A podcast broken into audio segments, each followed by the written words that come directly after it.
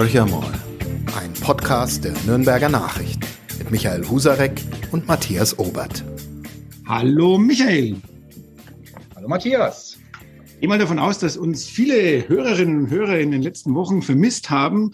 Wir haben uns eine Auszeit genommen von Horcher mal. Ähm, ich glaube, du hast eine Auszeit nötig gehabt, um ein bisschen in den Bergen herumzukraxeln und Ski zu fahren. Ich hatte eine Auszeit nötig, um mich einfach auszuschlafen, zu entspannen und gutes Essen zu genießen. Und jetzt sind wir wieder am Start und äh, ja, dieses Jahr wird extrem spannend für uns Journalisten, für die Journalistinnen und Journalisten. Und wir starten auch gleich richtig durch äh, mit der Landespolitik und freuen uns ganz besonders, dass es für den ersten Podcast im Jahr 2023 ähm, Verena Oskian möglich gemacht hat, dass sie bei uns im Podcast zu Gast ist. Ich sage einerseits herzlich willkommen und sage ja, sind Sie zuversichtlich für dieses Jahr? Wie sieht's aus bei den Grünen? Ist man im Herbst an der Macht oder nicht? Ja, davon gehen wir mal aus. Nein, wir sind sehr zuversichtlich ins neue Jahr gestartet. Wir wissen ja alle, das Jahr 2022, das war kein ganz einfaches. Wir sind direkt aus der Corona-Krise in einen Ukraine-Krieg geschlittert, der halb Europa in Mitleidenschaft gezogen hat. Äh, äh, Energieautarkie, äh, die Folgen abfedern. Also da war wirklich sehr viel Krisenmanagement auf allen Ebenen. Und insofern sind wir natürlich persönlich für die Weltlage, für alles für 2023 sehr optimistisch optimistisch, haben uns auch äh, alle über die äh, Weihnachtspause so ein bisschen Gedanken gemacht, wie wir starten und sind jetzt dabei, die Kurve zu kriegen ins Landtagswahljahr. Und gestern kam ja der Bayern-Trend des Bayerischen Rundfunks heraus. Wir liegen mit 18 Prozent knapp über dem Landtagswahlergebnis von äh, 2018. Und da muss ich ehrlich sagen, das ist wirklich eine gute Basis, um Anlauf zu nehmen. Denn wenn man bedenkt, also in der Zeit multipler Krisen ist das, denke ich, schon ein großer Vertrauensbeweis. Und wir werden 2023 alles dran setzen, um äh, in die Regierung zu kommen. Und deswegen, ja, sind wir jetzt ausgeruht und mit Schwung dabei.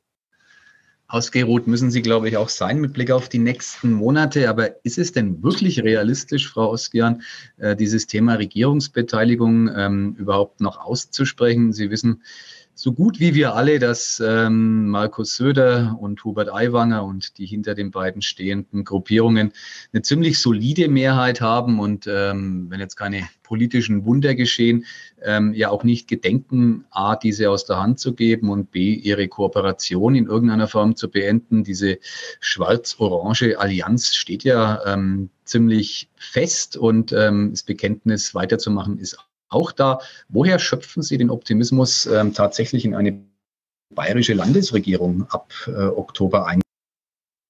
Ja, zunächst mal ist es natürlich so, die Wählerinnen und Wähler entscheiden und nicht ein amtierender Ministerpräsident sagt, wie es nach der Wahl weitergehen wird. Dann bräuchte man ja gar nicht wählen. Wir haben äh, tatsächlich noch acht Monate bis zur Landtagswahl. Und wenn man sich die Geschichte der letzten paar Jahre anschaut, auch zur Bundestagswahl, wissen wir, wie volatil es ist. Und aktuell ist tatsächlich also die äh, Regierungsmehrheit relativ knapp zwei, drei Prozent hin oder her. Dann sieht es nämlich wieder ganz anders auf. Und deswegen sind wir da grundoptimistisch, also dass wir mit einem guten Wahlkampf das schaffen werden, dass niemand mehr an uns vorbeikommt. Und da haben wir eine sehr fundierte Basis. Wir wissen natürlich, es ist klar, ähm, äh, der Ministerpräsident versucht da momentan zu demobilisieren, indem er sagt, so kommt's und wir machen weiter. Aber wie gesagt, die Wählerinnen und Wähler haben da ein gewichtiges Wort mitzureden. Wir wissen ja auch aus der Vergangenheit, wie schnell äh, entsprechende Wendungen eintreten können. Und letztlich werden Regierungsmehrheiten am Wahlabend Abend entschieden und dann ist in den nächsten Tagen meistens eine sehr große Dynamik drin. Und da bin ich gespannt, wer Ministerpräsident oder Ministerpräsidentin wird und wie die entsprechende Koalition dann aussieht. Aber wir werden alles dran tun, um mitzuregieren, weil Bayern hat eine bessere Regierung verdient, um ein klimaneutrales Bundesland zu werden, um Kinder nach vorne zu schieben, um tatsächlich unsere Potenziale voll auszuschöpfen. Und dafür sind wir bereit. Ja, jetzt bin ich nicht der beste Mathematiker, aber ich muss da drauf schon noch ein bisschen drauf rumreiten. Ähm, also Mathe war jetzt wirklich mein schwächstes Fach, aber ich habe jetzt mal so die Umfragen auch ein bisschen angeguckt. Äh, CSU relativ stabil zwischen 38 und 41 Prozent ähm, und die Freien Wähler zwischen 9 und 11 Prozent so in den letzten zwei, drei Monaten. Und ich glaube, ähm, davon kann man ausgehen, dass es in die Richtung geht. da muss ich schon fragen, woher wirklich diese, dieser Optimismus äh, kommt, weil Markus Söder hat ja auch ganz klar gesagt, also was vielleicht noch vor ein paar Monaten oder vielleicht vor einem Jahr, äh, wo er ein bisschen mit den Grünen kokettiert hat, äh, gern natürlich dieses Bild auch von uns immer wieder zitiert, wo er die Bäume umarmt hat. Und er hat ja wahltaktisch jetzt eine ganz andere Richtung eingeschlagen. Also es ist ein Wahlkampf, der eigentlich gegen die Grünen geht, ähm, der pro Atomkraft geht. Also es gibt eine Reihe von Themen, wo sich ja auch Söder ganz bewusst ähm, in eine andere Richtung positioniert hat, als es die Ampelregierung in Berlin macht. Und äh, da sind die Grünen doch, also sie müssen doch eigentlich sagen, wir wollen doch gar nicht mit dem. Der, der macht doch lauter Dinge, die überhaupt nicht ins grüne Programm passen. Naja, wir wissen ja, wie schnell sowas gehen kann. Wenn wir zum Beispiel nach Hessen blicken, also damals Bouffier war also der, einer der größten grünen Fresser vor den Herren und es ist dann sehr eine sehr harmonische Koalition geworden, nachdem tatsächlich dann die entsprechende Mehrheit da war. Und es ist noch längst nicht gesagt, also wer tatsächlich die Nase vorn haben wird, schauen Sie auf den Bundestagswahlkampf. Wir sind mitten in einem Winter, der von äh, einer Energiekrise geprägt ist und äh, die Gasspeicher sind voll. Äh, äh, das Wirtschaftsministerium in Berlin, das Grün geführte, hat geliefert. Und wir werden sehen, es wird kein Blackout kommen, auch wenn die CSU das verzweifelt versucht herbeizureden. Da muss ich ehrlich sagen, das ist verantwortungslos, nur auf die Ampel zu bashen, die letztlich energiepolitisch Bayern den Hintern gerettet hat. Und wenn wir sehen, dass es im Frühjahr aufwärts geht, dann glaube ich, wird da so einiges in Bewegung kommen. Das macht uns sehr optimistisch. Sie haben gerade die, die Berliner Koalition angesprochen ähm, und auch die von Grünen geführten Ressorts, unter anderem eben das Wirtschaftsressort. Es ist ja so, dass Markus Söder nicht müde wird, ein Ampelbashing zu betreiben. Er redet diese Bundesregierung bei allen Gelegenheiten sehr schlecht. Man kann durchaus den Eindruck gewinnen, dass es bei vielen Menschen hier im Freistaat auch äh, einigermaßen gut ankommt. Ähm, wird es genügen, mit diesem Ampelbashing ähm, am Ende durchzukommen oder erkennen Sie in Söders Wahlkampftaktik andere Inhalte, die, die er fährt. Also momentan ist ja dieses Ich rede Berlin schlecht äh, ein sehr, sehr präsentes Thema. Also ich bin überzeugt, dass man damit nicht ewig durchkommen wird.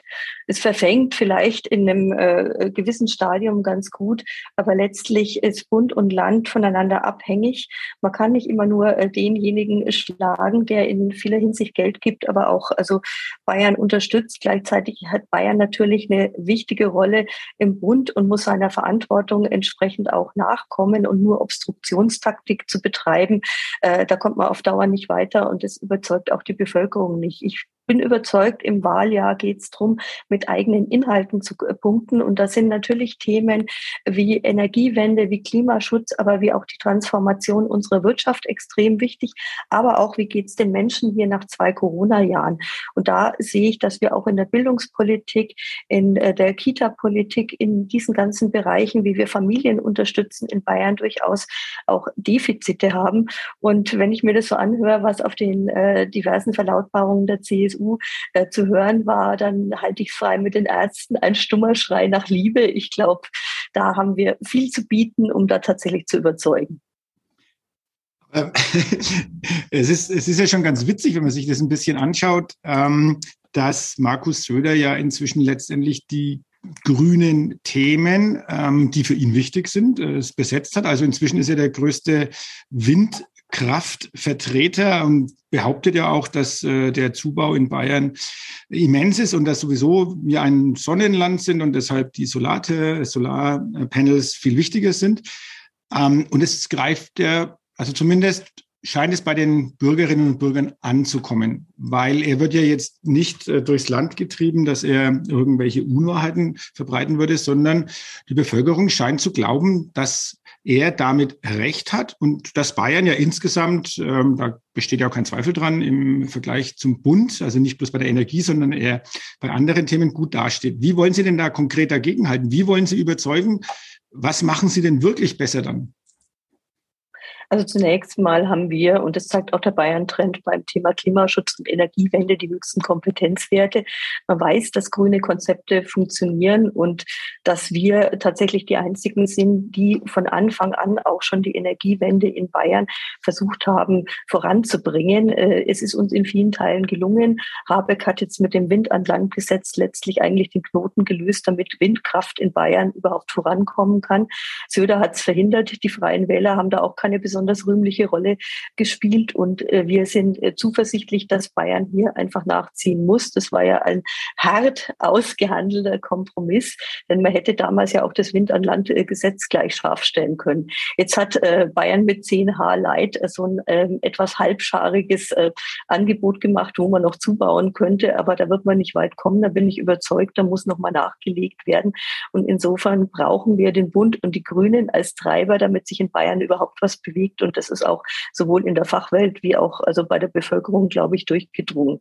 Wir sind ein wirtschaftsstarkes Bundesland und das ist auch super und das wollen wir weiter vorantreiben, um unsere Potenziale voll auszuschöpfen. Aber wenn wir schauen, wie sich die Wirtschaft entwickelt, in welchen Standorten Tesla investiert, an welchen Standorten zurzeit nicht investiert wird, dann sieht man auch ganz deutlich mit der verschlafenen Energiewende, die äh, in weiten Teilen die CSU und auch die Union im Bund und im Land zu vertreten hatte, ist es mittlerweile ein echter Standortnachteil. Und da müssen wir dringend nachlegen. Und die Fakten sprechen an der Stelle einfach für sich.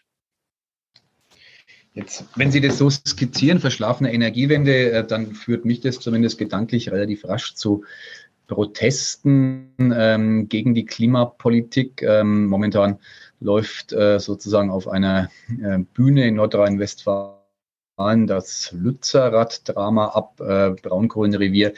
Ähm, zum letzten könnte man da sagen, da sind viele Aktivisten da. Näherliegend bei uns in Bayern ist die letzte Generation, die mit Protesten ähm, aller Orten auf sich aufmerksam macht. Für die Grünen ein ganz schwieriges Thema aus meiner Sicht, weil ja ähm, das Menschen sind, die aus ihrem Dunstkreis ehemals ähm, stammten und sich selbstständig gemacht haben und jetzt ja eher in Richtung einer dunkelgrünen Partei ähm, tendieren. Haben Sie Angst, dass da was wächst, was Ihnen am Ende wertvolle Wahl- und Wählerinnenstimmen kosten kann?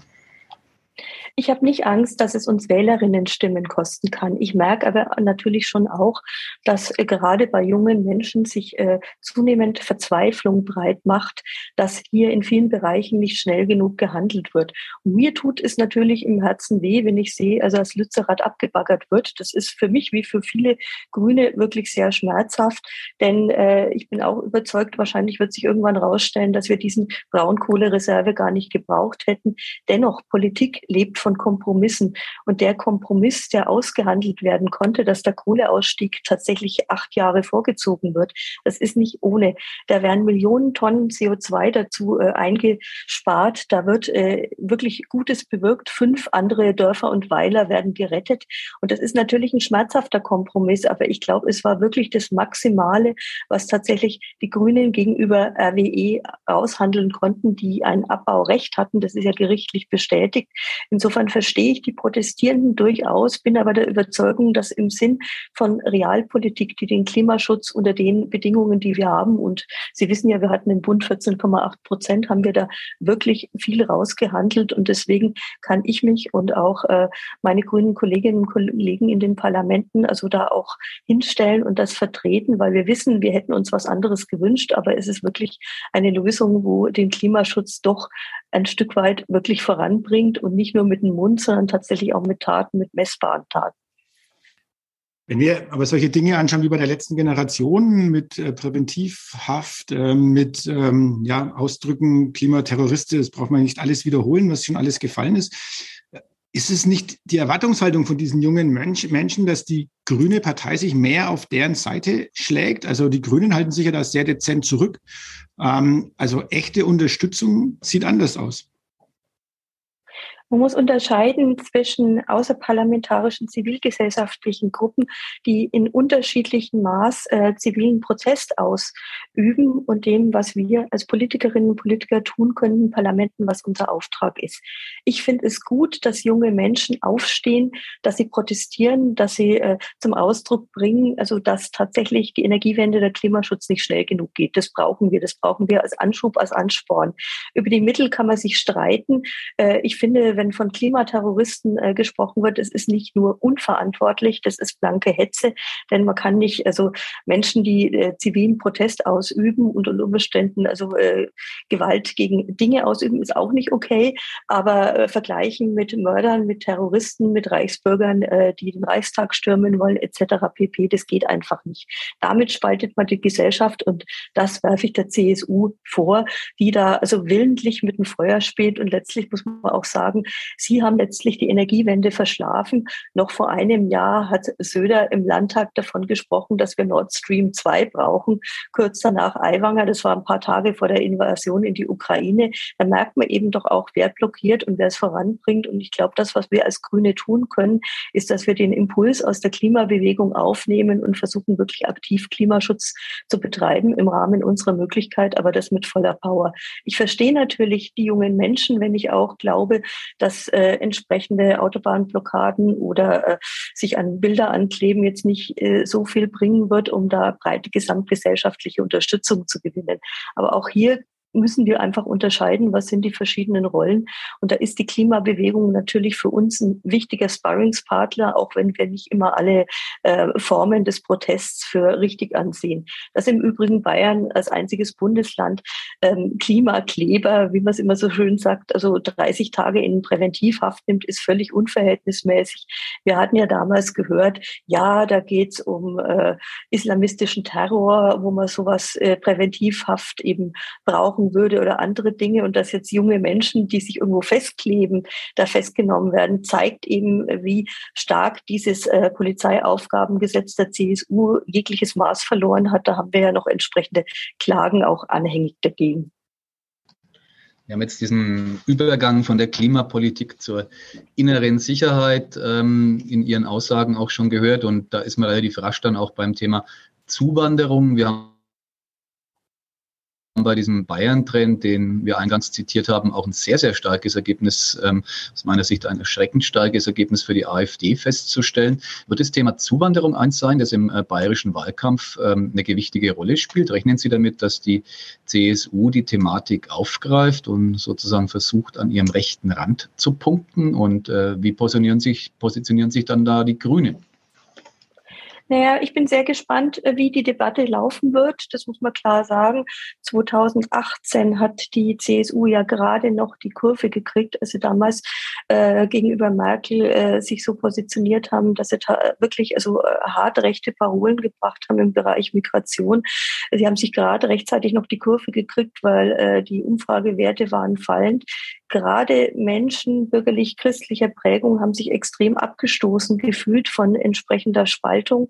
Und man merkt, dass äh, die CSU seit langem schon verbal abgerüstet hat und jetzt nicht mehr versucht, auf äh, diesem Eck extrem zu spalten. Ich merke aber auch, wenn äh, da jetzt in Bezug auf Vorkommnisse an Silvester plötzlich wieder in dieses Horn gestoßen wird, dass sich das durchaus auch ändern kann.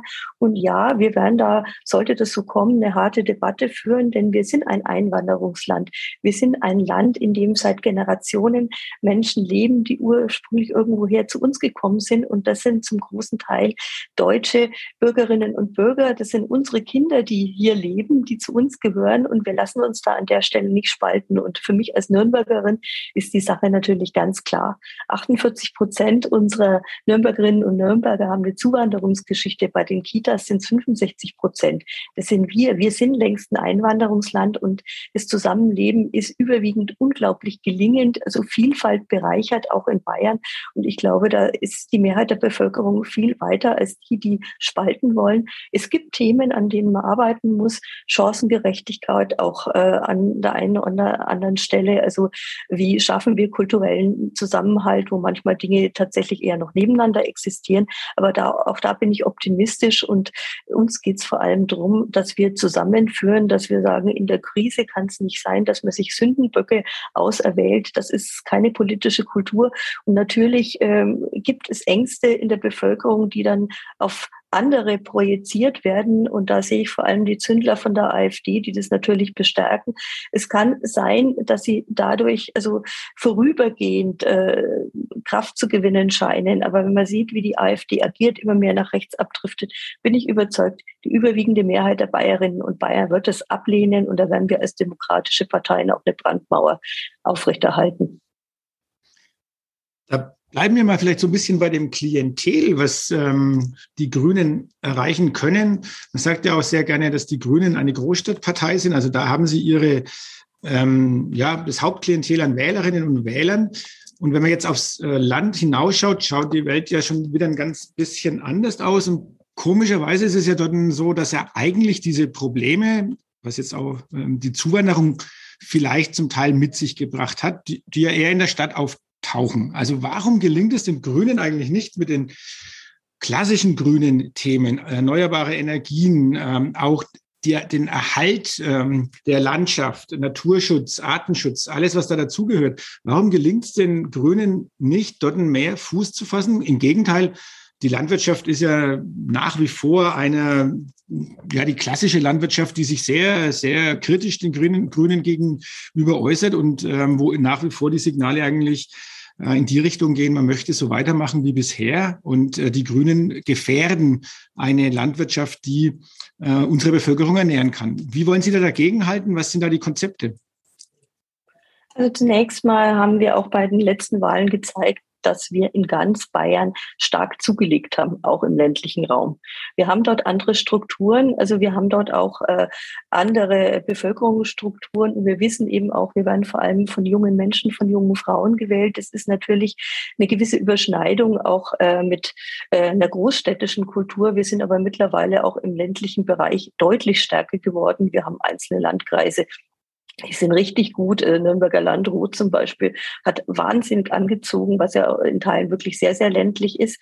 Und insofern sind wir da zuversichtlich, dass wir nicht nur Menschen im ländlichen Raum, in den Mittelstädten, aber auch in den Großstädten überzeugen werden. Also diese Dichotomie zwischen Stadt und Land wollen wir nicht aufmachen, weil letztlich geht es darum, gute Lebensverhältnisse überall zu schaffen. Und Sie haben jetzt gerade die Landwirtschaft angesprochen.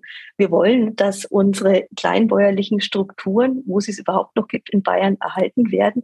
Und wir merken auch, dass wir in vielen Bereichen auch mit den Bäuerinnen und Bauern also große Überschneidungen haben. Wir brauchen eine andere ähm, Struktur Struktur, um ihnen ein Überleben zu ermöglichen, wachsen oder weichen. Das hat sich äh, wirklich ins Ausgeschossen mittlerweile. Das wissen viele selber. Wenn ich mir neue Verlautbarungen vom Bauernverband anschaue, wo es darum geht, Flächenverbrauch zu begrenzen, wo es auch darum geht, dass wir bio und regional in der ähm, öffentlichen Kantinen also äh, weiter stärken wollen. Da sind wir auch ganz stark auf ihrer Seite und wir merken auch, dass äh, Landwirtschaftsminister Cem Özdemir da vielleicht nicht bei allen sofort immer Anklang gefunden haben, aber dass die Konzepte letztlich dazu dienen, auch Strukturen zu erhalten. Und da gehen wir gerne in den Austausch. Äh, ich gehe auch gerne dorthin, wo es manchmal etwas wehtut, aber es ist wichtig, dass wir uns da tatsächlich also auf gemeinsame Ziele verständigen. Äh, das ähm, Volksbegehren Artenschutz, das ja dann äh, übernommen wurde, hat ganz klar als Ziel 30 Prozent Bioanbau in Bayern. Und um das zu erreichen, muss wirklich noch viel passieren, muss in Bayern viel gefördert gefördert werden. Gerade in den Kantinen, in der öffentlichen Beschaffung haben wir da einen großen Hebel. Und da sehe ich auch große Offenheit äh, bei Bäuerinnen und Bauern. Also nicht nur im Biobereich, denn es gibt ja auch die Themen regionale Kreisläufe, die auch für viele wichtig sind. Wir haben natürlich hier in Nürnberg mit dem Knoblauchsland eine ganz besondere Situation. Ich glaube, es gibt wenige Städte, die gleichzeitig so großstädtisch sind und dann äh, ein Anbaugebiet auf ihrem Stadtgebiet haben. Und das ist die Situation natürlich ganz anders wie zum Beispiel Beispiel, also bei Milchbauern, aber auch da haben wir viele Themen, wo wir vielleicht nicht immer einer Meinung sind, aber wo wir für gemeinsame äh, Dinge kämpfen, nämlich zum Beispiel Flächenverbrauch zu minimieren, auch zu schaffen, wie schaffen wir kurze Wege und also Bündnisse zwischen Verbraucherinnen und Verbrauchern in der Stadt und äh, ihrem Anbaugebiet vor Ort. Und deswegen sehe ich diesen Gegensatz gar nicht so. Das Frau Osgern, dass Sie den nicht sehen. Wer auf die Wahlergebnisse blickt bei vergangenen Abstimmungen, sieht ihn. Im Knoblauchsland machen die Grünen vergleichsweise äh, wenig ähm, Prozentpunkte gut. Das ist immer noch relativ stark CSU dominiert, kann man in einigen Nürnberger Wahlkreisen gut ablesen. Führt mich zu meiner nächsten Frage. Ähm, haben Sie Ambitionen in Bayern, ähm, den einen oder anderen Stimmbezirk zu holen. Das ist ja ein Thema, das ähm, die CSU auch immer beschäftigt. Äh, wie viele Abgeordnete bringen sie direkt in den Landtag? Bei den Landtagswahlen ein bisschen komplex mit dem Auszählungssystem, aber trotz allem, wo sehen Sie Angriffschancen? Also das sind dann ja doch nach meinem Dafürhalten die Großstädte, wo Sie was reißen können. Ganz konkret ist in Nürnberg was drin für einen Grünen, eine Grüne für Sie am Ende so naja, wenn wir uns das anschauen, wir haben äh, bei der letzten Landtagswahl sechs Direktmandate geholt. Wir haben sie in München geholt, wir haben sie aber auch in Würzburg geholt. Wir haben also ganz, ganz äh, starke andere äh, Stimmkreise, wo je nachdem, wie das Wahlergebnis ist, entsprechend ein Direktmandat in Reichweite ist. Und wenn wir uns zum Beispiel Nürnberg Nord anschauen oder auch Erlangen, da war es bei der letzten Landtagswahl nicht so viel hin. Bei der Landtagswahl und auch bei der Bundestagswahl hier in Nürnberg Nord war es so, dass tatsächlich das Direktmandat in Reichweite war, zweimal hintereinander.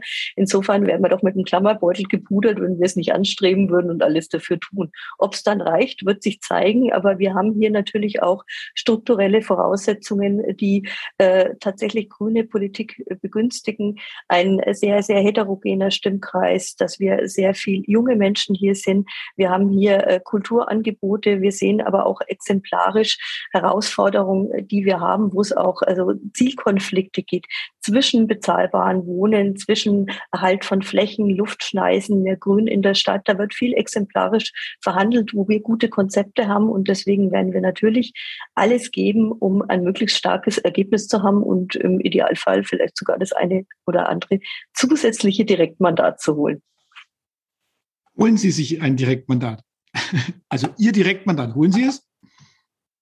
Naja, wenn es nach mir geht, schon. Ich will alles dafür tun, ist doch klar. Dann lassen Aber Sie da nochmal nachgefragt.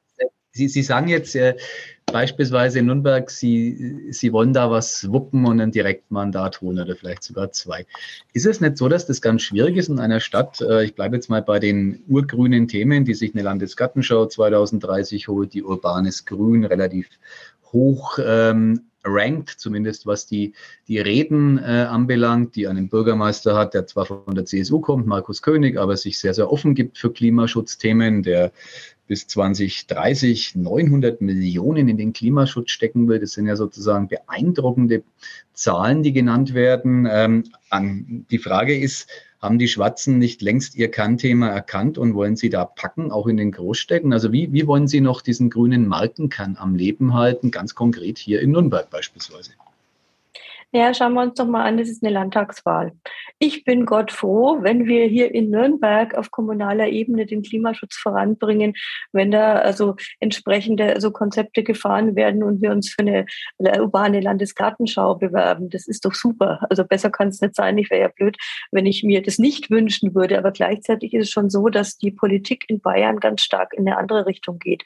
Und da brauchen wir tatsächlich auch ein Umsteuern. Wir haben ganz, ganz viele Themen, äh, die tatsächlich uns speziell hier in der Region, aber auch also in ganz Bayern also beschäftigen und die auf uns zukommen.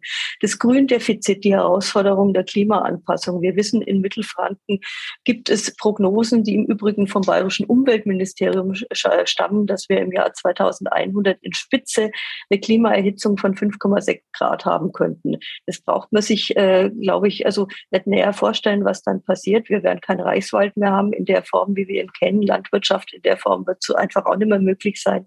In Städten wird die Klimaerhitzung noch weitaus höher ausfallen, gerade in einer so extrem dicht bebauten wie Nürnberg.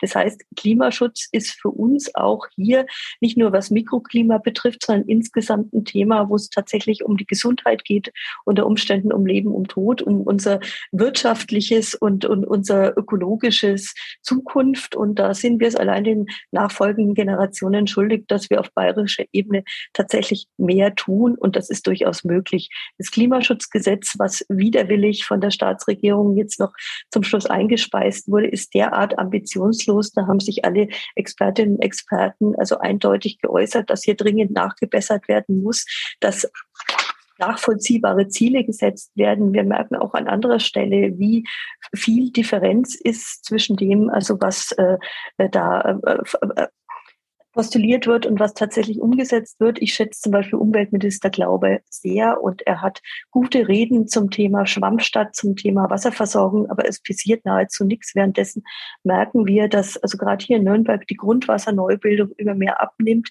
dass in der Region Nitrat- und Pestizidbelastungen ansteigen. Also da haben wir echte Themen und trotzdem hat Bayern im Gegensatz zu 13 anderen Bundesländern immer noch keinen Wassercenter eingeführt, um da entsprechend äh, die Entnahme Gelder auch äh, umlenken zu können in Gewässerqualität und Wasserinfrastruktur. Die Beispiele könnte man jetzt ewig weiterführen. Wir haben in der Kulturpolitik ganz viele Themen, die wir angehen sollen. Und ich finde es sehr toll, dass zum Beispiel Nürnberg jetzt es wagt, mit dem Opernhaus Interim an eine Nahtstelle der Geschichte zu gehen und durch Kultur zu transformieren. Das haben wir als Grüne lange gefordert und auch unterstützt. Aber auch da fällt mir vom Freistaat also jetzt auch noch eine wirklich verbindliche Zusage, wie es weitergeht. Ich sehe aber auch große Defizite, auch im Bereich Jugendkultur, Live-Kultur, Festivals. Da passiert von Seiten des Freistaats bis auf ein bisschen Förderung für Popkulturverbände nahezu nichts. Wir haben hier in Nürnberg mit Nürnberg Pop beispielsweise ein europaweit angesehenes Festival. Da könnte sich der Freistaat auch mal mit einem Haushaltstitel erkenntlich zeigen. Gerade junge Menschen haben nach zwei Jahren Corona-Pandemie ein großes Bedürfnis, äh, sich ausdrücken zu können, fortgehen zu können, Kultur zu erleben. Und da muss an der Stelle auch was kommen die freie Szene, die Kulturszene hat sehr gelitten. Wir müssen da mehr investieren. Das sind einfach Themen, die gerade hier in der Region extrem wichtig sind, wenn wir wissen, dass zum Beispiel der Kulturfonds Bayern vom Freistaat München und Nürnberg ausnimmt, weil äh, sie, sie können sich ja an der Stelle äh, selber finanzieren. Chancengerechtigkeit, ein Thema, ich hatte gerade schon angesprochen, in der Stadt, bei dem sehr, sehr viele Menschen äh, eine Zuwanderungsgeschichte haben und wir merken, dass der Bildungserfolg immer noch extrem vom Elternhaus abhängt. Da brauchen wir Unterstützung vom Freistaat in mehr Lehrerinnen und Lehrerstellen, auch die städtischen und die freien Schulen entsprechend zu unterstützen. Wir brauchen gute gebundene Ganztagsangebote statt äh, äh, mehr oder weniger Betreuung am Nachmittag. Äh, wir brauchen hier wirklich Investitionen in unsere Zukunft und dafür stehen wir. Wir haben äh, ein Kickstart-Programm Kinder vorgestellt vor einigen Tagen, in dem wir auch gezeigt haben, was braucht es denn von den Kitas, mehr Erzieherinnen, aber auch bessere Qualifizierung von Kinderpflegekräften, äh, gebundener Ganztag, Investitionen, aber auch in alles andere, was Kindern und Jugendlichen einen guten Start verschafft. Und das sind Themen, gerade die Bildungspolitik, auf die ich immer wieder angesprochen werde, die viele Menschen hier bewegt. Und da wollen wir reingehen. Und bevor ich jetzt zu lange antworte, vielleicht noch ein letztes. Wir haben auch gemerkt, und ich fand es sehr interessant, äh, dass Oberbürgermeister König, den Sie ja gerade angesprochen haben, auf dem Neujahrsempfang der Stadt Nürnberg, also ein ganz, ganz eindeutiges Signal an die Staatsregierung gegeben hat, dass wir als zweitgrößte Stadt Bayerns mit einer ganz besonderen Infrastruktur und Bevölkerungsstruktur, die wahnsinnig viele äh, Aufgaben als Oberzentrum für die ganze Metropolregion übernimmt, an der Stelle einfach eine bessere Finanzierung, einen besseren Finanzausgleich durch den Freistaat braucht, um diese Aufgaben aufnehmen zu können. Weil bei uns ist eigentlich die Infrastruktur ist gut. Wir haben eine erstaunlich niedrige Arbeitslosigkeit. Dennoch ist der Haushalt klamm und es zeigt eben auch, Kommunen werden zu viel Aufgaben aufgebürdet. Und wenn dann so eine besondere Struktur wie in Nürnberg hinzukommt, dann ist kein Wunder, also dass sich bei uns die Haushalte eher mit ähm, Kommunen in Nordrhein-Westfalen vergleichen lassen wie mit anderen bayerischen Großstädten. Da muss was kommen. Da müssen auch entsprechende Projekte und Vorhaben gefördert werden vom Freistaat und zwar ganz prioritär und auch dafür müssen wir uns einsetzen. Haben Sie ähm, das Wahlprogramm der Grünen ganz gut abgearbeitet, glaube ich. steht Ihnen auch Dafür zu. Dafür bin ich ja auch mit da. genau, steht Ihnen auch zu im Podcast. Aber äh, Sie haben es gerade selber erwähnt, äh, selbst der Nürnberger Oberbürgermeister von der CSU ähm, sagt, äh, Nürnberg muss stärker gefördert werden, nennt auch Beispiele dafür. Ich glaube, er würde wahrscheinlich auch alles, was Sie gerade genannt haben, was Bildungspolitik, äh, was Kulturpolitik betrifft, äh, was Opernhaus-Interim betrifft, würde er alles unterschreiben. Die CSU macht's doch. Warum braucht es dann noch die Grünen? Naja, zum einen muss ich sagen, sie macht es eben nicht. Mhm. Also das haben wir also äh, in leidvoller Erfahrung immer wieder festgestellt und gerade beim Bereich Klimaschutz, bei äh, Erhalt der Lebensgrundlagen, aber auch vor allem also bei einer Mobilitätswende sehe ich da wirklich wenig. Das muss man einfach so sagen. Also was die CSU fertiggebracht hat, ist äh, bei der zweiten Stammstrecke in München das Finanzdesaster, das sich angekündigt hat, zwei Jahre lang unterm Deckel zu halten und keinen Mucks zu geben, bis es dann irgendwann doch rausgekommen ist. Wir werden sehen, sehen, dass wenn das jetzt so realisiert wird, dass wir in ganz Bayern, auch in Nürnberg wahrscheinlich über Jahre hinweg keine ÖPNV-Mittel nahezu mehr haben werden. Wir merken auch, also dass äh, die entsprechenden Themen, die im Bund vorangebracht wurden, ich fand das 9-Euro-Ticket großartig. Klar muss da mehr Infrastruktur geschaffen werden, damit es dann nicht zu eng wird in den Zügen. Aber man merkt, es wurde großartig angenommen, es hat die Menschen entlastet, dann wurden 49 Euro Ticket avisiert und wer wollte es die ganze Zeit blocken? Bayern. Reiter. So geht's einfach nicht. So kommen wir nicht dahin, dass wir wirklich die Verkehrswende schaffen, die wir für den Klimaschutz brauchen. Da braucht es einfach mehr Mut, da braucht es auch den Willen, dafür Geld in die Hand zu geben, nicht immer bloß zu blockieren. Und das sehe ich halt bei der CS überhaupt nicht, dass sich da was bewegt, dass da was vorankommt. Und genau diese Haltung, wir bleiben beim alten Denken, wir blockieren, wir versuchen den Status quo, äh, äh da kommen wir nicht weiter, wenn wir tatsächlich also unser Land transformieren transformieren wollen, damit unsere Wirtschaft, unsere Menschen hier eine gute Zukunft haben. Deswegen braucht es da ein Quäntchen mehr. Und ich glaube, da haben wir Grüne wirklich gute Konzepte. Bin sehr gespannt, Frau Osgern. Wir nähern uns ja schon dem Ende des Podcasts. Eine Frage vielleicht noch. Wir haben äh, immer wieder die CSU als Ankerpunkt gewählt. Ja, gar nicht mal so fälschlicherweise, wie ich finde. Seit immerhin 70 Jahren regiert diese Partei den Freistaat Bayern. Da muss man erst mal hinkriegen so lange am Stück Regierungspartei zu sein. Ähm, Sie haben jetzt ein paar Argumente genannt, warum Sie glauben, ähm, dass ein Wechsel hin zu den Grünen dann doch möglich ist. Blickt man noch einmal auf Ihre Spitzenkandidaten. Sie haben den Ludwig Hartmann, ähm, Sie haben die Katha Schulze. Ist dieses Du, ähm, die machen Sie ja nun auch schon länger, was ich jetzt nicht negativ meine, ähm, haben die Grünen noch sozusagen äh, was in petto? Also hätten Sie überhaupt Menschen, die Sie als Minister innen abstellen können. Also man kennt ja in Bayern tatsächlich, wenn es um bekannte Grüne geht, nur die beiden. Ist das ein Malus oder sagen Sie besser als bei der SPD, wo man nicht mal den Vorsitzenden kennt? Das ist natürlich, das haben nicht Sie gesagt, das habe nicht ich gesagt. Nein, also wir haben sehr viele profilierte Grüne, die entweder in den Parlamenten gearbeitet haben, die in den Kommunen gearbeitet haben, äh, die äh, ähm, wichtige Ämter, also hier oder in anderen Bundesländern bestreiten. Also ich glaube, wenn es darum ginge, wer ministrabel ist, brauchen wir uns nicht verstecken.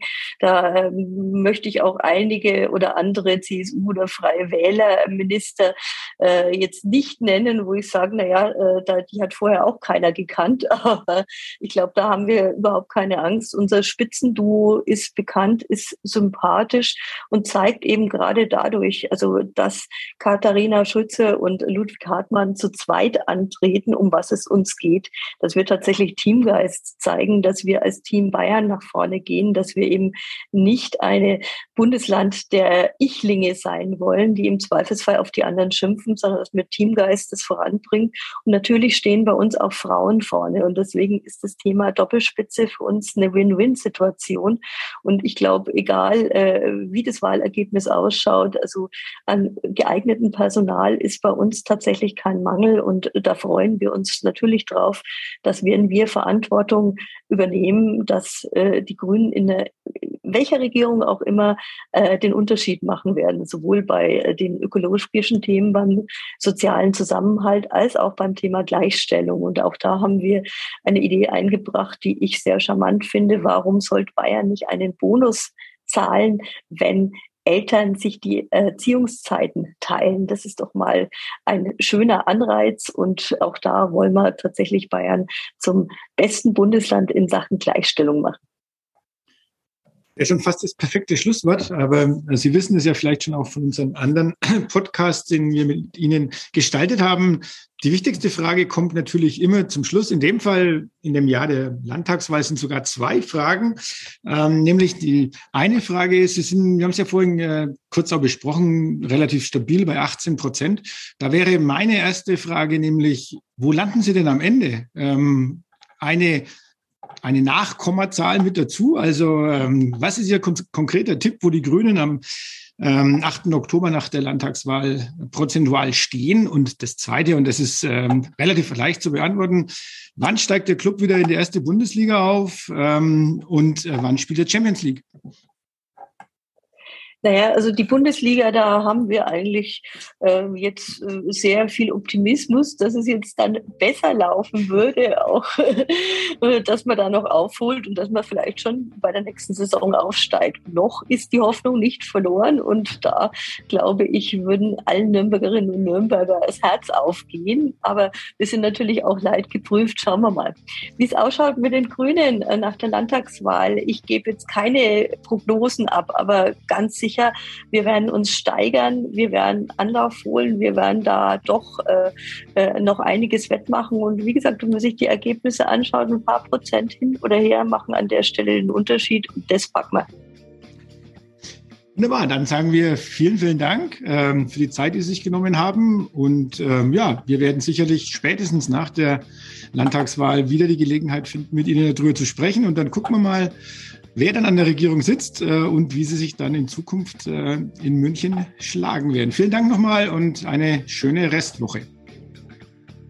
Das wünsche ich Ihnen auch. Vielen Dank. Vielen Dank ins Publikum. Mehr bei uns im Netz auf nordbayern.de